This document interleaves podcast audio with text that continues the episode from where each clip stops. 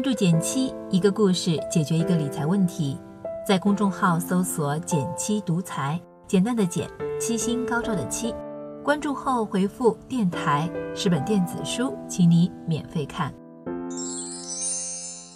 前不久在微博上看到一条热搜：零零后七天赚两万，分享给同事后，大家不禁感慨：现在新一代的吸金能力也太强了吧！事情的起因要从一次冲动消费说起。这不，一个多月前，苹果发布了新手机。这位小同学一时冲动，就通过分期付款的方式下了单。谁知新机到手的兴奋劲儿并没有持续多久，随着第一期还款日的临近，还没有固定收入的他陷入了深深的忏悔，要父母替自己的冲动买单，实在有些开不了口。刚好十一长假快到了，家在杭州的他想出了个赚钱还债的好方法。干脆借着地理优势，跑到西湖边给游客们做做讲解。不过，作为著名景区，西湖边不乏专业的导游和讲解员，要没点真本事，一个新手还真的难以脱颖而出。但这位杭州小伙有两个隐藏技能：播音主持专业在读，还爱好人文历史。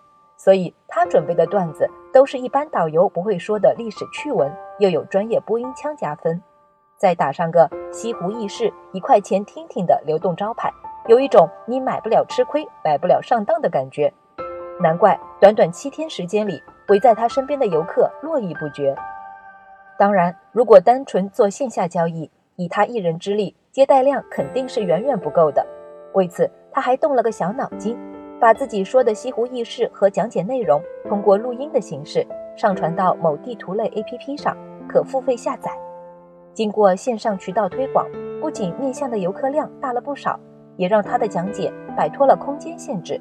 据说线上销售额占据了他两万元收入的绝大部分。虽说这位杭州小伙的成功经验里不乏天时地利人和的运气成分，但经过一番分析，我发现他的商业模型竟颇为完整。一块钱的超低单价，降低了付费门槛。别出心裁的西湖轶事和字正腔圆的解说，则提高了游客们的获得感。长假本就是景区的客流爆发时段，再配合线上销售，流量也不愁了。佩服佩服！但在我看来，完整的商业模型还是次要的。小伙的财商思维更值得称道。一来是他能主动承担自己冲动消费的后果，光这一点就挺值得佩服的。二来，他的故事也让我想起这么一句话：一个人赚钱的本事，决定了花钱的上限。现在很多人都习惯了借钱消费，信用卡花呗透支是常态，再用工资、存款，甚至是借来的钱偿还，一不小心就会掉进拆东墙补西墙的债务陷阱里。而这位杭州小伙不仅敢花，还能化还款压力为赚钱动力，利用自己的专业能力和独立思考。把花出去的钱挣回来，所以说，决定一个人能花多少的不是需求和欲望，而是你赚钱的能力。如果大家在消费前都能换个思路，养成赚多少买多少的习惯，恐怕就能对自己的每一笔支付产生新的认识。别说我身边有位朋友伊凡就是这么实践的，自称打卡全世界的他，每年十一假期都会给自己精心安排一场旅行。俄罗斯的圣彼得堡、捷克的布拉格、摩洛哥的撒哈拉沙漠，都是我在他朋友圈里看过的美景。刚好上周末约了一起吃饭，就和他聊起关于旅游预算的问题，才知道伊凡每年的目的地挑选竟是根据副业收入来确定的。最初养成这个习惯，还是在他毕业工作后的第一次出国游中。当时伊凡就抱定主意，不再麻烦父母，要完全依靠自己的收入。来应付旅行开支，善做行程的他，在一番详细规划后，发现至少要准备一到两万元才行。这对刚工作不久、收入不过四千多的他，成了一个艰巨的任务。靠存钱一年内肯定是去不了了。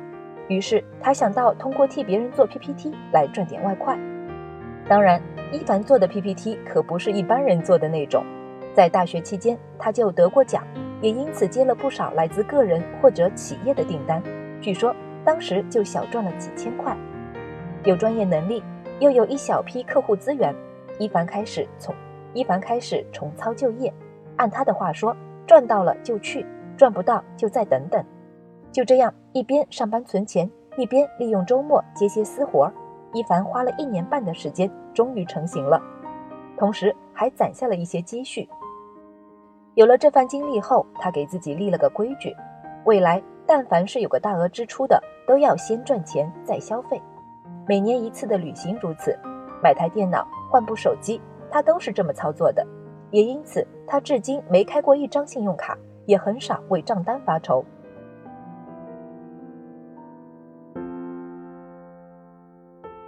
杭州小伙和好友一凡的做法，让我想起《富爸爸穷爸爸》里的一段话。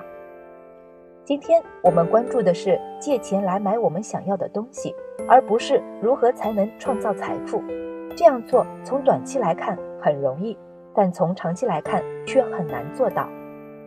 跳出借钱消费的陷阱，他们选择了先创造财富，再支付欲望，就是这么一个思维顺序的转变，或许就能替你摆脱。负资产的现状，你的每月收入是先用来创造财富了，还是先支付账单了呢？